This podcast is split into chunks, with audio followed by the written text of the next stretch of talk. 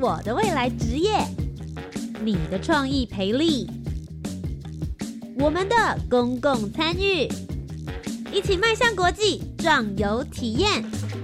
你的青春，你的青年时代，这里是青年故事馆。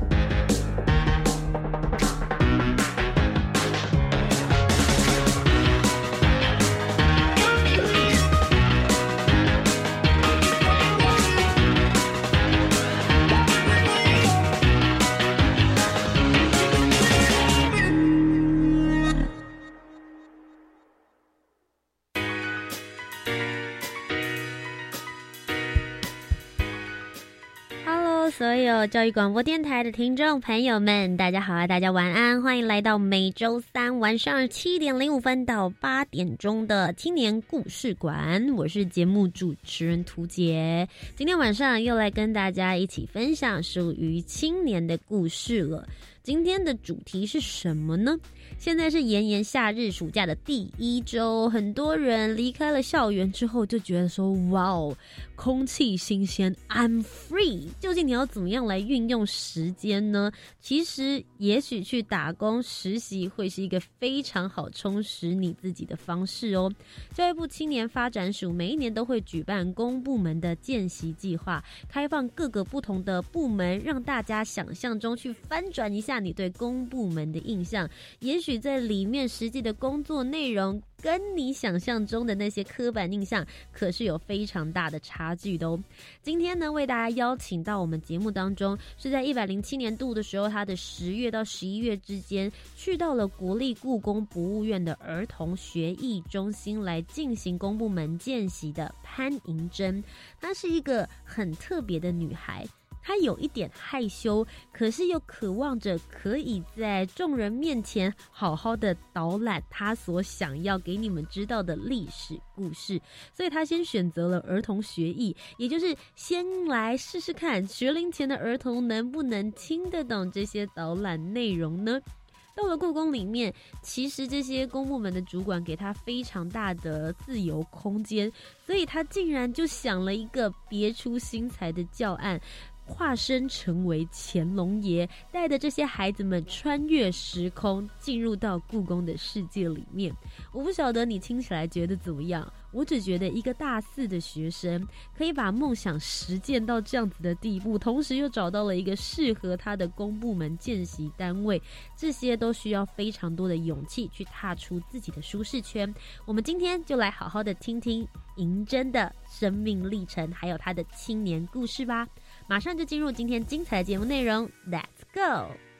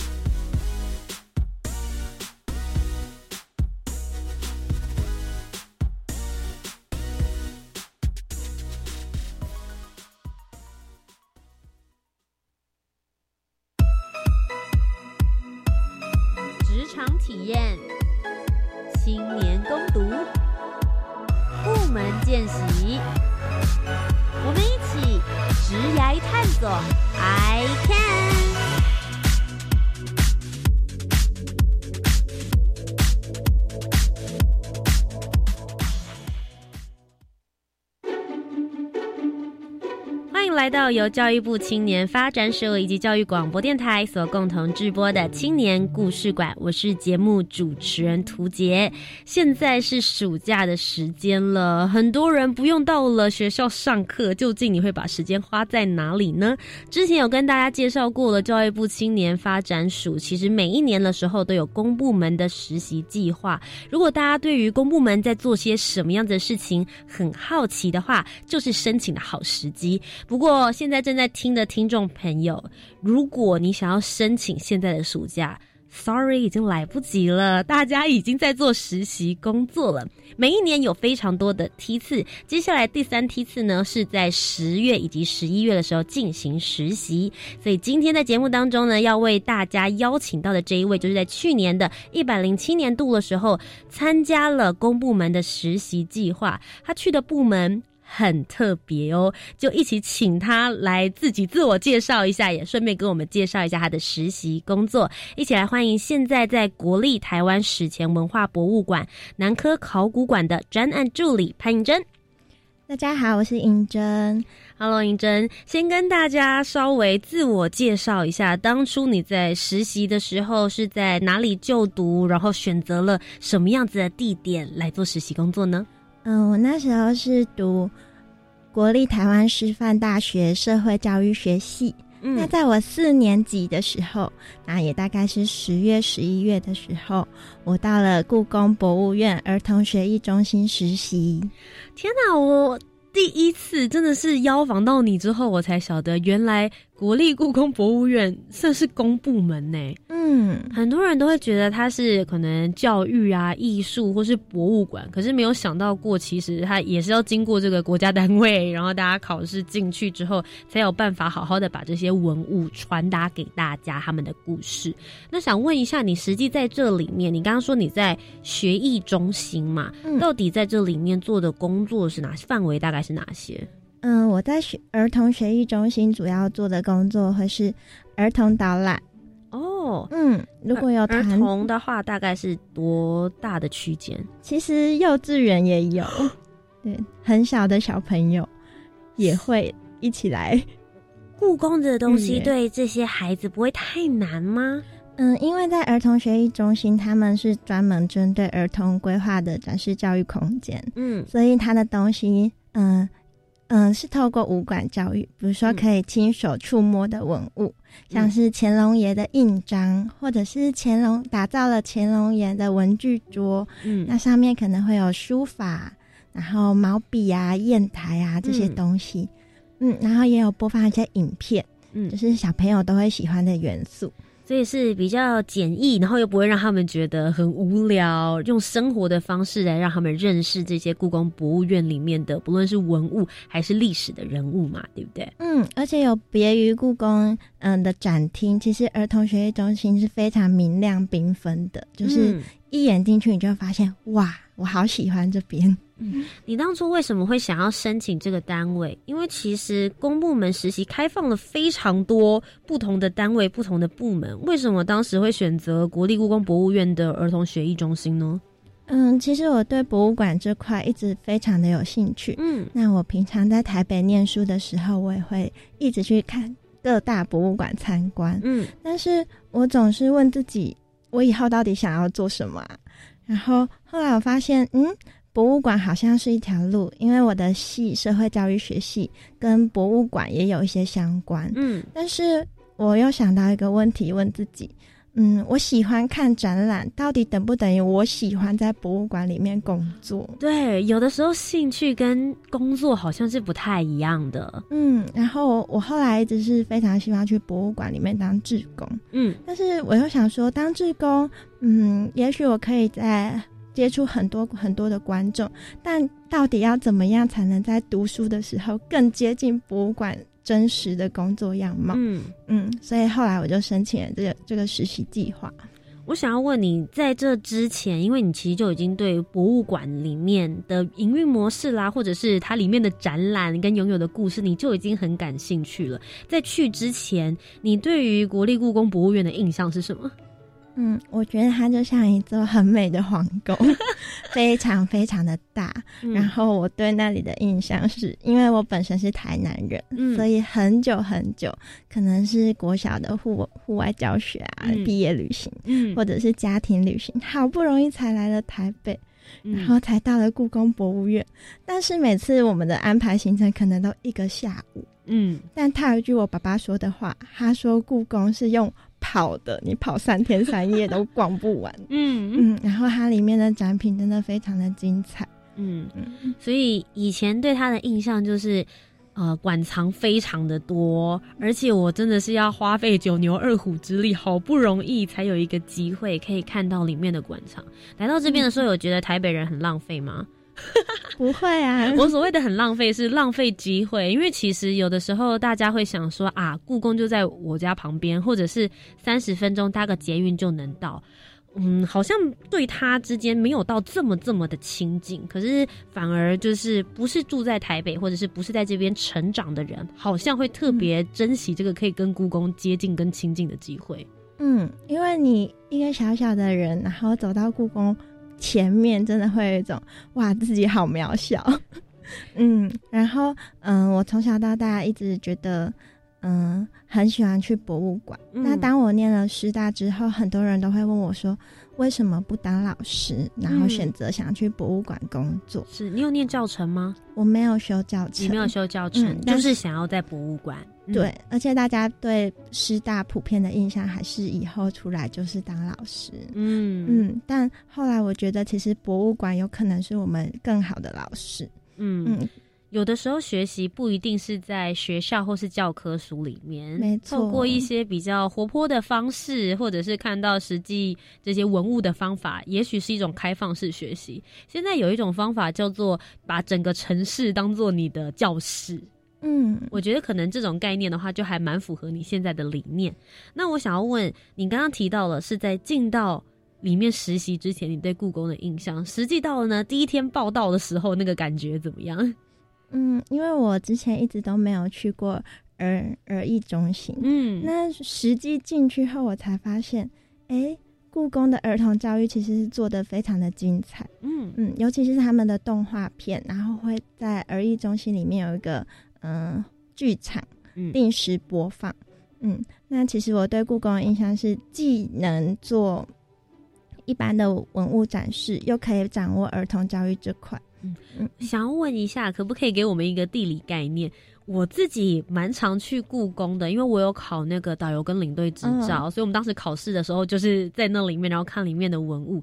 到底儿童学艺中心在故宫的哪一个地方？如果我想要找的话。好，现在你直走进去故宫。OK，这大匾就是大匾很多的部分嘛，对不对？走进去。对，一楼你会看到有服务台，嗯，售票的地方。但是它后面有两个神秘的手扶梯，然后中间有一道楼梯。嗯，那走下去之后，儿童学艺中心就在右手边。那个是所有来参观的人都可以进去的地方吗？对，很特别的地方是不只有小朋友，其实大人也是可以进去的。哎，嗯，但是是随时那边都有工作方吗？还是说必须要团体预定才有办法来享用你们刚刚呃接下来我们要讨论的一些导览啊或者相关的服务？嗯，有团体预约的时候会暂时的关闭，但是如果是平常都是开放自由参观的。嗯，那想要问接下来就是实际在里面的实习内容了。呃，前面其实有提到，在公部门实习的话，总共是两个月的时间，花了一百个小时在这个地方，好好的看公部门里面到底在做一些什么样子的事情，还有你要怎么样子贡献你自己所有的这些能力。那想要问一下，到底银针在这里面，你的实习，呃，一开始的时候是怎么分配你的工作的？然后后来你又做出了一些什么样子的成果呢？嗯。那这就要提到我那时候在故宫里面有一个督导嘉伦姐，嗯，那其实她那时候是非常的尊重我的想法，也会非常愿意跟我讨论，所以嗯，还没报道的时候，她有先约我去谈谈。哇哦，很用心哎，对，真的很用心。然后她那时候就问我说：“所以你迎着你来到这边，你最想做的是什么？”嗯，那他也有告诉我一些这里可能需要做的事情。是，嗯。然后那时候我就想说，哇，短短的一一百个小时。嗯，那与其做很多很多事情，我不如专心的把一件事情做好。嗯，那我自己本身是非常喜欢小朋友，嗯，就是接近小朋友的时候，我就觉得自己可以变得很自然，嗯，然后可以跟他们一起笑，一起哭，嗯嗯，所以我那时候就很快的就决定，我想要做儿童团体导览这一块，然后。但是儿童团体导览，嗯，它有很多面向，你你可以自己设计你的导览教案，你也可以去跟别人学习，嗯，然后导览也有很多方式。那最后，其实我是选择用戏剧导览的方式，是戏剧导览就是把戏剧融入导览里面，一般的导览。嗯，导览员可能会说：“大家好，我是今天的导览员银珍。”嗯，但我的戏剧导览教案，我是化身为乾隆爷。嗯嗯，穿越了时空，然后来到现代，跟小朋友介绍儿艺中心里面的文物。嗯，那其实儿艺中心就是把，嗯，有点像是乾隆爷是主角。所以里面打造了很多乾隆爷的生活空间，比如说他的书房是，嗯，然后也有一些乾隆爷的奏奏折之类的，嗯，所以我就发现说，其实用乾隆爷是一个很好的切入角色，嗯。嗯，所以其实呃，故宫博物院在这之前，他们就已经有了这些所谓的文物嘛，我们说所谓实体的东西已经在了，这些装饰也已经在那里，只是说你为他们注入的就是所谓的。软的部分，故事啊，人物，小朋友来到这边听起来感觉很像是穿越剧吧，自己跟着穿越剧一起走的感觉。嗯，你自己本身在呃来故宫实习之前，你对于儿童教育这一块熟吗？嗯，我自己是有参加过教育部大专青年偏向艺术教育工作队，嗯，然后那时候是用一个月的时间巡回了全台时间。国中小。哇，嗯，进行艺术教育，嗯，所以我从那时候就发现说，哎，其实面对孩子的时候，还是有很多需要学习的地方，嗯，那我也想继续往这一块发展下去。是，所以其实你这一块一路以来的选择是累积而来的。因为我相信不会有人一到故宫就会觉得说我就是要做儿童这一块，因为有的时候会觉得故宫的东西好像稍微比较难一点，或者是它需要一些你了解历史背景，你听这些故事才会觉得比较有趣。可是对于孩子来说，他们其实就是一块。嗯，一个白纸，一张白纸，你给他什么样子的图画，或是给他什么样子的颜料，他才开始对历史有了那样子的一个概念。那你从开始的时候教，从开始做教案，一直到后面，你刚刚已经讲了大概的心路历程。不过应该没有想象中这么简单，好像啪啦啪啦啪啦，哎，故事就自己冒出来了。你在这一百小时里面，你的呃这个时间过程跟安排是怎么样子来设计进行的呢？嗯，一刚开始当然也觉得很迷惘，哇，现在要导览，那我到底要讲什么啊？嗯，然后所以刚开始就开始，嗯，跟着很多志工老师去看，说这些志工老师到底是怎么导览的？嗯嗯，经过无数场的观摩，然后嗯，利用闲暇时间，我还要阅读很多很多文物知识，嗯，然后嗯，就会看无数次那个。展展场里面的影片，嗯，因为其实他们有两支影片，嗯，然后其实故宫的那个儿艺中心的展示是围绕的那两支影片的，是，嗯，那那两支影片其实有一支叫《小故宫幻想曲》，嗯，那它就是把文物拟人化，比如说翠玉白菜变得会跳舞，然后还有很多很多，所以就变成说，嗯，我开始。咀嚼这些材料，然后想说，我到底要怎么样吸收更多东西，才能融入我的导览教案？想要问一下，在这个吸收的过程之中，有没有什么样子让你比较印象深刻？我说，哦，以前历史好像没有教到这个，哎，有没有看到过类似的？可以跟我们分享。那儿艺中心里面有一样复制品，它是用转心瓶。那转心瓶其实就是一个乾隆爷。嗯，命令那些工匠发明让他来玩赏的一个东西。嗯，那你们可以想象，外面转心瓶是有两个瓶子组成的。嗯，然后有一个外瓶跟内瓶。嗯，那当你转动它上面的时候，其实你们可以看到金鱼在游动，好酷哦，很像万花筒的那种感觉，或是百叶窗的设计吗？嗯，不太一样，像像动画哦，OK OK，对，像手动然后转出来的动画。嗯，那其实我看到这个东西的时候，我就想说，哇，其实皇帝的生活还蛮丰富的。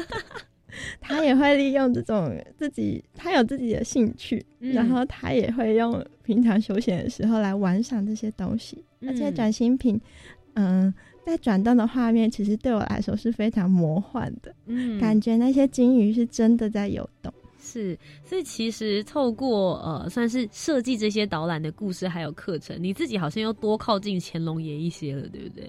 你在这之前对于乾隆的印象，跟做完这个教案之后对乾隆的印象有不一样吗？嗯，我之前对于乾隆都是透过古装剧去了解，很正常，我们都是。嗯，所以其实之前的时候会觉得他不是这么亲近的人吗？还是说他就只是一个电视里面好像会出现，然后在历史上面曾经出现在课本的人物？嗯，因为面对这些以前的皇帝，其实很难想象他的休闲娱乐到底是什么。嗯，可能只会想象他平常批改奏。奏折很累，或者是平常去命令别人去打仗啊，然后上朝开会。嗯，那没有想到他们其实，嗯，收藏非常丰富。那也像清朝也有一种叫做多宝阁，那其实也是玩具，就是皇帝的玩具箱。嗯嗯，那多宝阁是一个嗯小小的木盒子。那你可以想象里面有很多很多的抽屉，把抽屉打开来，里面会有很多很多的小针丸。嗯，小针丸，对，嗯，那种很小很小的，我不知道怎么比喻，像是很小的文物或很小的文具。是，嗯，然后其实都做的非常的迷你或很非常的精致。嗯嗯，所以其实皇帝也是人。对，蛮有这样感觉，就会他们多一点人味。除了大家看到了他们在呼风唤雨的同时，其实也是有一些这个生活里面啊童心的一些地方。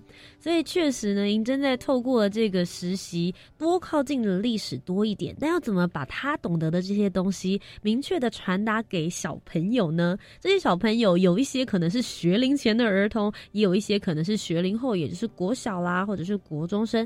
究竟？他们获得的故事方法是什么？稍微休息一下，等一下再继续回到我们的青年故事馆。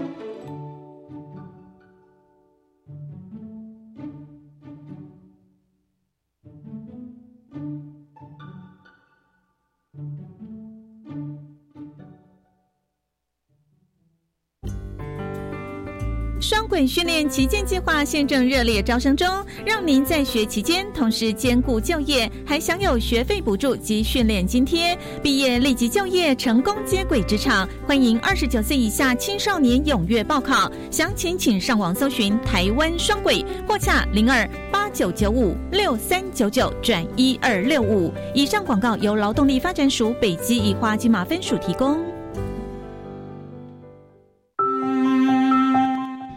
我是台中市幼儿教育暨福利协会理事长赖淑娟，同时我也是台中市私立西雅图幼儿园园长。中央推动准公共机制这个政策，我们非常有感。第一个是要减轻家长托育负担，每个月呢，家长只要月付四千五，那甚至低收跟中低收还是免费的，那是非常接地气的育儿政策。那第二个呢，是要改善教保人员的薪资，要落实最低固定工资，每个月达两万九千元以上。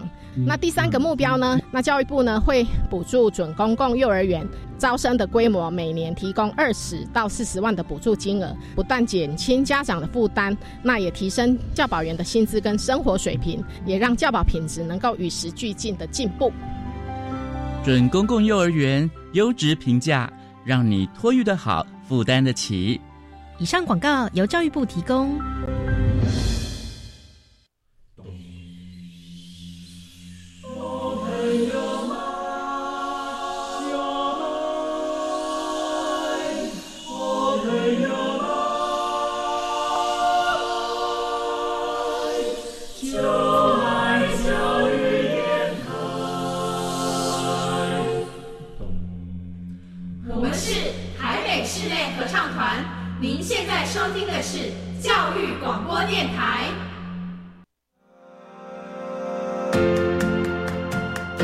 欢迎回到由教育部青年发展署以及教育广播电台所共同制播的青年故事馆，我是节目主持人涂杰。今天除了我要跟大家讲故事之外呢，今天我们请到的这一位也是讲故事的好手，欢迎到的是银珍。Hello，尹真呢，现在是在国立台湾史前文化博物馆南科考古馆的专案助理。不过今天来跟大家分享的是，他在一百零七年度的十月跟十一月，到了国立故宫博物院的儿童学艺中心来进行公部门的实习。那接下来我们就来继续聊一聊他所做的这个。儿童跟戏剧的导览，刚刚我们聊到了乾隆爷，你会扮演乾隆爷的角色，然后跟这些儿童们，有些可能是学龄前，有些可能是国小生，来跟他们讲这些历史故事。前面已经做了好多的功课了，但是到实行这一关的时候，究竟花了多少的时间，然后又遇到了什么样的困难挑战呢？嗯。那其实前面搜集了非常非常多的资料，嗯，那我也观摩了很多剧工老师导览，但有可能就是因为实在是搜集太多了，到了实际导览的那一天，当小朋友，我记得那一天大概有十几个吧，嗯，哇，水汪汪的大眼睛列队走进来的时候，我竟然一看到他们就想把满满我脑中的文物知识。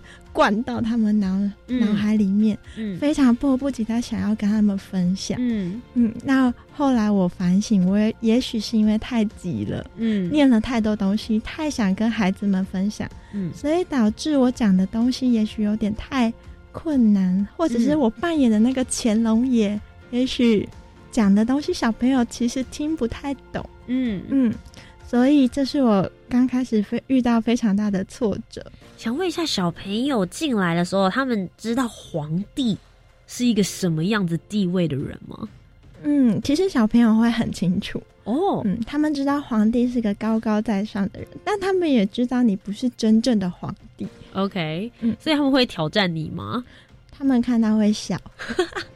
所以就是他们会觉得说，OK，你就是角色扮演的乾隆爷这样子。那实际上接下来呢，除了你刚刚讲到的第一个难关跟挫折，就是很迫不及待的想要把你所有会的东西给他们。除此之外，那其实我导览的时候，有时候场次非常的多人。那我刚开始会想要抓住每个小孩的眼睛跟耳朵，嗯，后来我发现其实这是一件非常困难的事，我只能尽我自己的。所有能力让小朋友多听进乾隆爷的一句话，嗯，或者是让孩子能多看看、多摸摸这些文物，嗯，所以其实，嗯，要不能说讨好，要满足每个孩子的需求，其实还蛮困难的事情，因为每个孩子对这些文物的热情程度也都不同，嗯。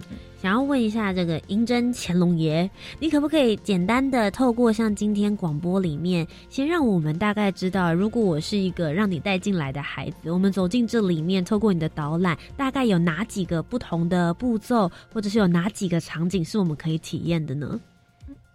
儿艺中心里面有个《清明上河图》，嗯，然后嗯，它就是在展厅里面，嗯，复制了一幅《清明上河图》的画。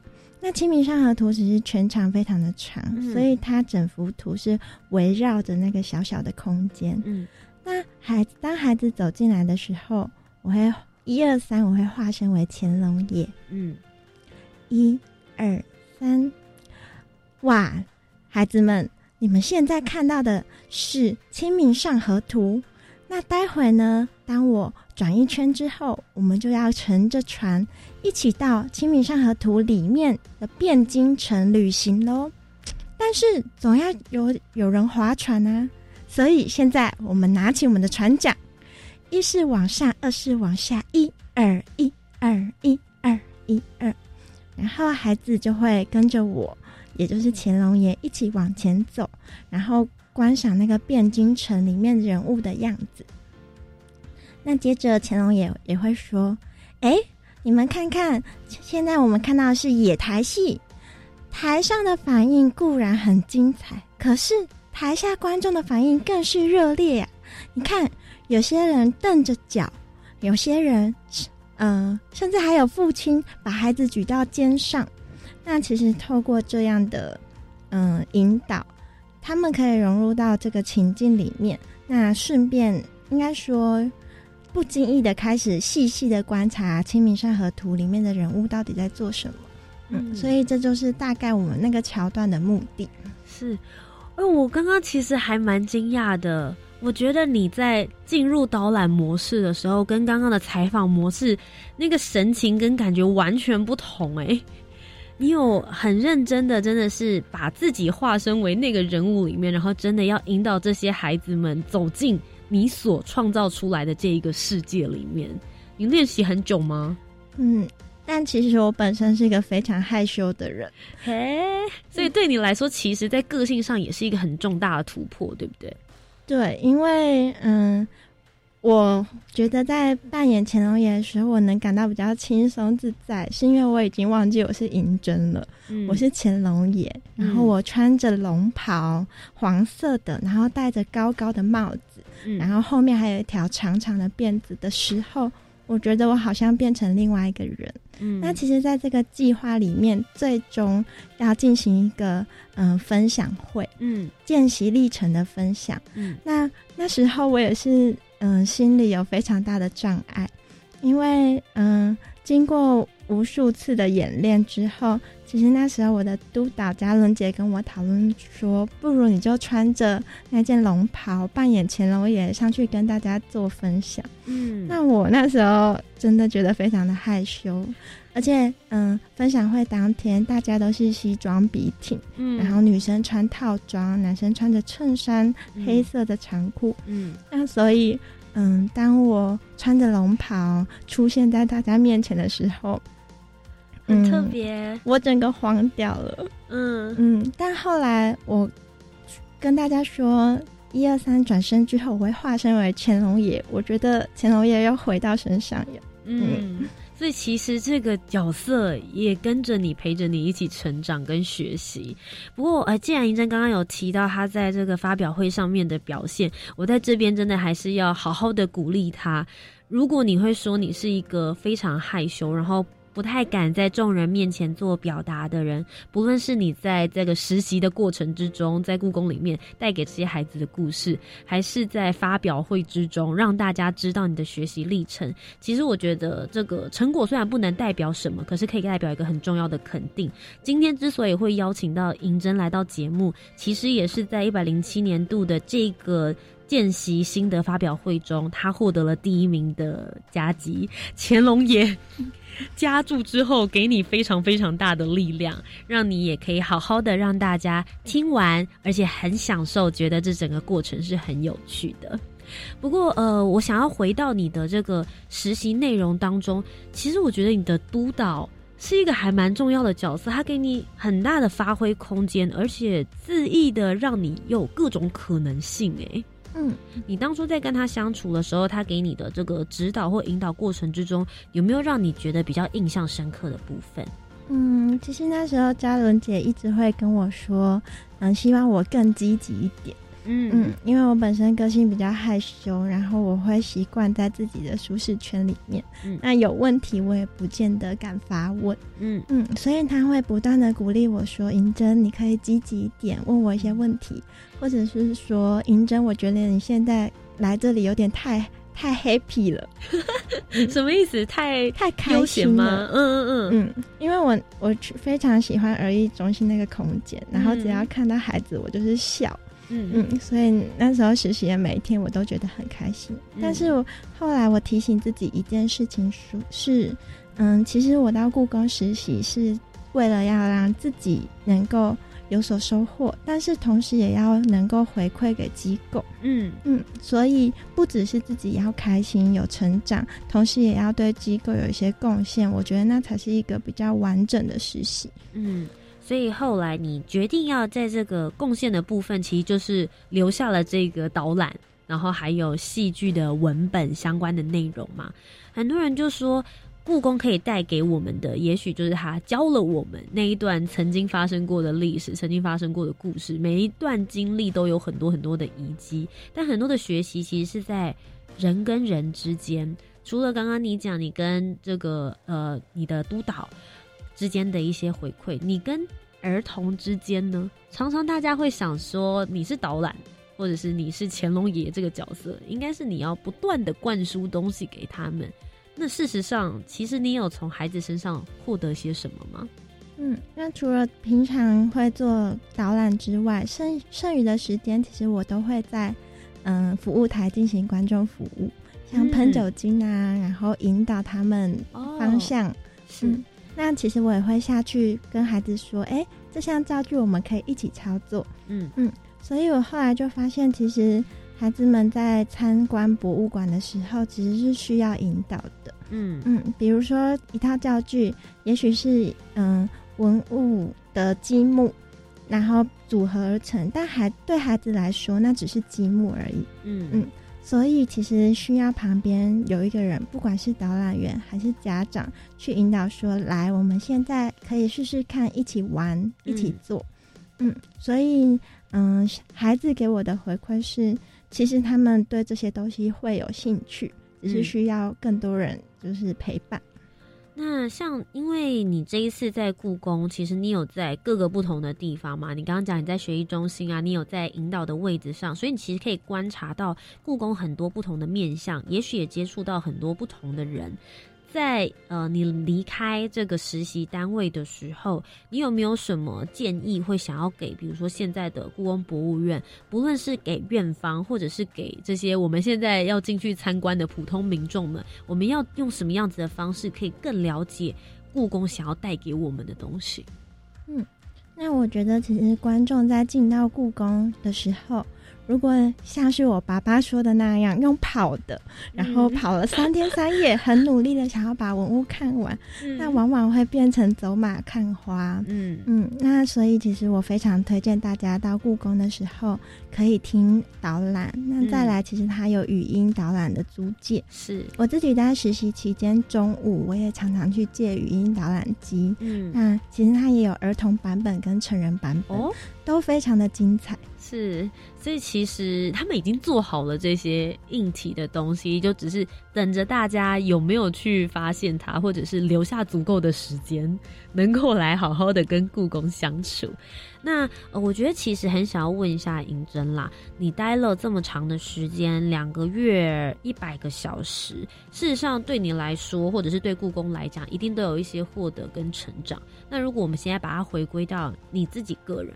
你觉得这一百个小时对你来说有什么样子比较印象深刻，或是对你来说成长自己个人好，不论是在思想上面或者是技能上面，呃，比较有印象的三个面向来说的话，你会觉得是哪些收获？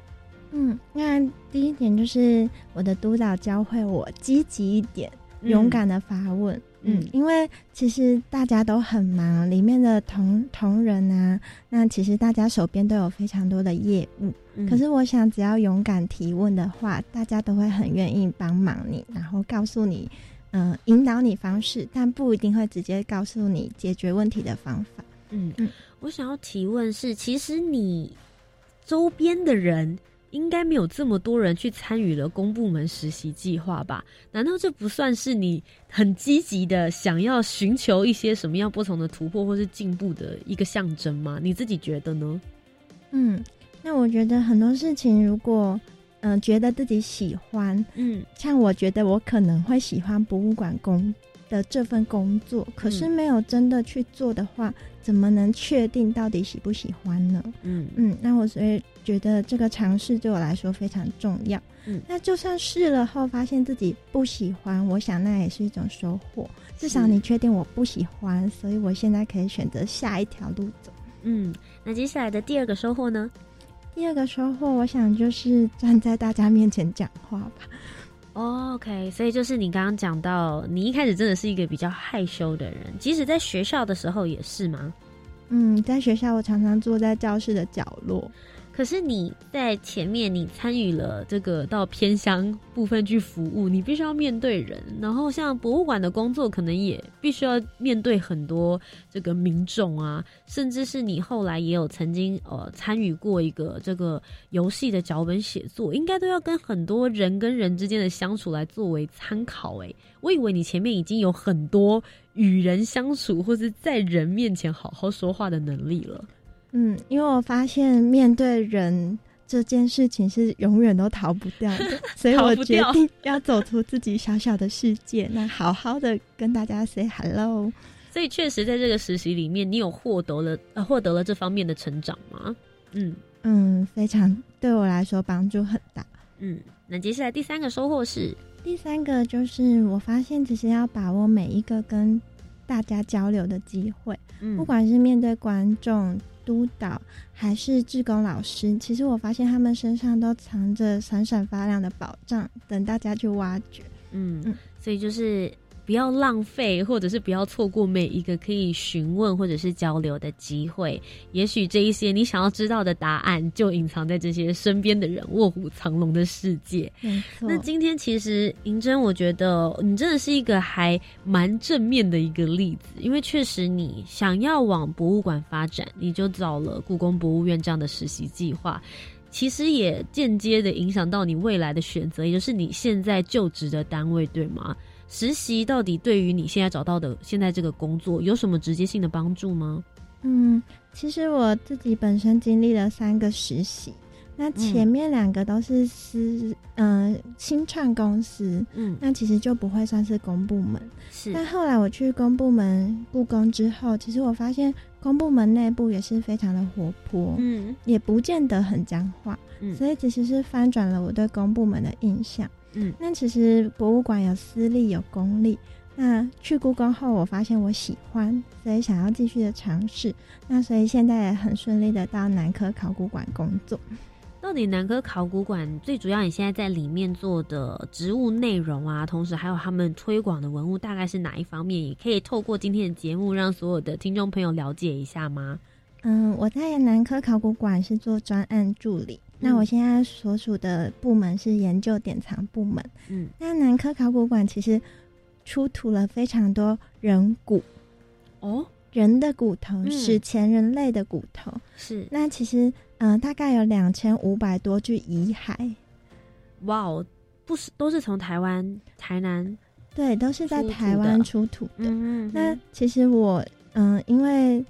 研究典藏这个部门的关系，需要去做一些清点，所以常常跟这些文物会有所接触，所以就是常常跟这些史前的古骸们在一起。嗯，但你本身之前也不是念考古的，所以其实是进入之后才开始学习相关的一些知识内容喽。没错，其实嗯，大家都会说你现在读的科系不一定跟你后未来的工作非常相关。嗯，但是我觉得多少你在这个大学四年累积的能力，其实未来都用得到。是，所以当然现在工作新鲜人嘛，有非常非常多需要学习。那考古的知识也是像在故宫读那些文物知识一样，慢慢的累积起来。是，今天非常谢谢银珍来到我们的节目当中。那是不是在节目的最后呢，用一句话来鼓励一下现在的青年，要怎么样才能像你一样找寻到自己想要的方向？同时，也有一些现在正在犹豫，不知道要不要申请公部门实习的同学，也可以跟他们精神喊话一下。你觉得参加这样子的实习对你来说是有意义而且充实的吗？其实很多事情光用想象或者是用推论的，很难真正确定自己喜不喜欢。那不如就勇敢的去尝试吧。好的，希望大家都可以像银针一样勇往直前。其实对大家来说，我觉得。啊，这个机会成本还有时间成本是很 OK 的。你只花了两个月，然后一百个小时的时间，了解公部门正在做些什么样子的事情，找到自己喜欢的单位，也许你有可能像尹真一样翻转了对于公部门的印象，找到自己未来真正想要的方向。今天再一次非常谢谢银真，特别呢从台南来到了台北接受我们的访问，分享属于你自己的人生经验。谢谢，谢谢大家。那我们稍微休息一下，等一下再继。续续回到我们的教育广播电台，跟大家分享教育部青年发展署接下来有什么样子的精彩活动喽。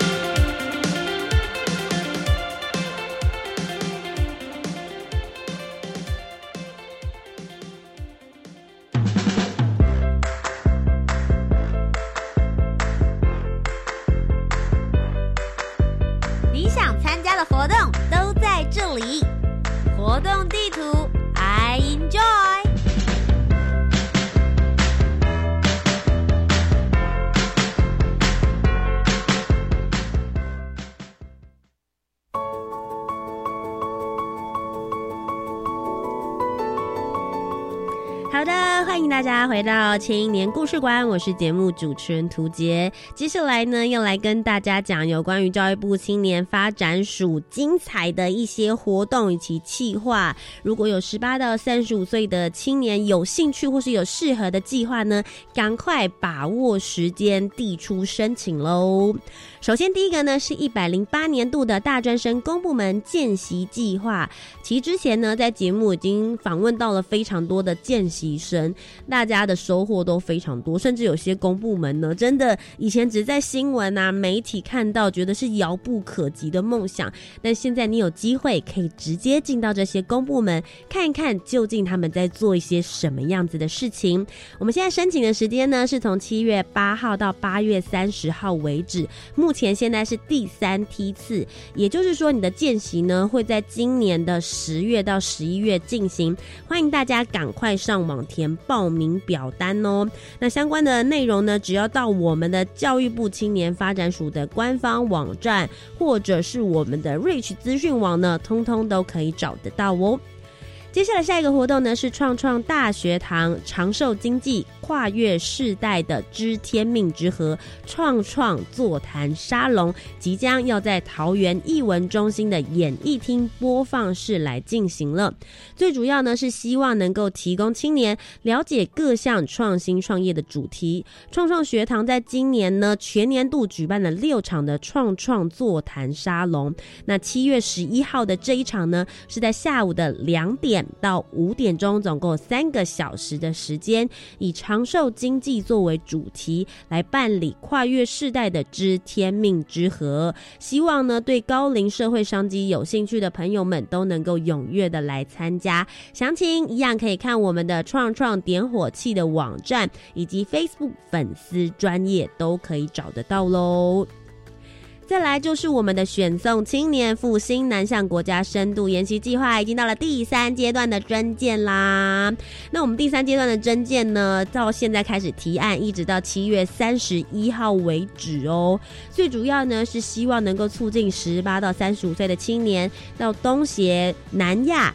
以及纽澳等国家的国际组织或是国际非政府组织呢，来观察里面的运作模式以及建立伙伴关系，至少要六周，也就是四十二天以上的计划。最高的补助金额呢，会是十五万元台币。有兴趣的十八到三十五岁的青年，赶快把握机会，到教育部青年发展署的官方网站，一样可以找得到。再来就是我们的青年壮游点计划了。教育部青年发展署跟非营利组织以及大专校院合作，在全国各地设置了五十九个青年壮游点，提供十五到三十五岁的青年全年度而且常态深度的在地服务，有各种不同的活动哦，包含有文化体验、部落生态、农村志工体呢。非常多元，无论你对哪个部分有兴趣，我觉得都可以找到非常适合你的活动，赶快上网报名参加吧！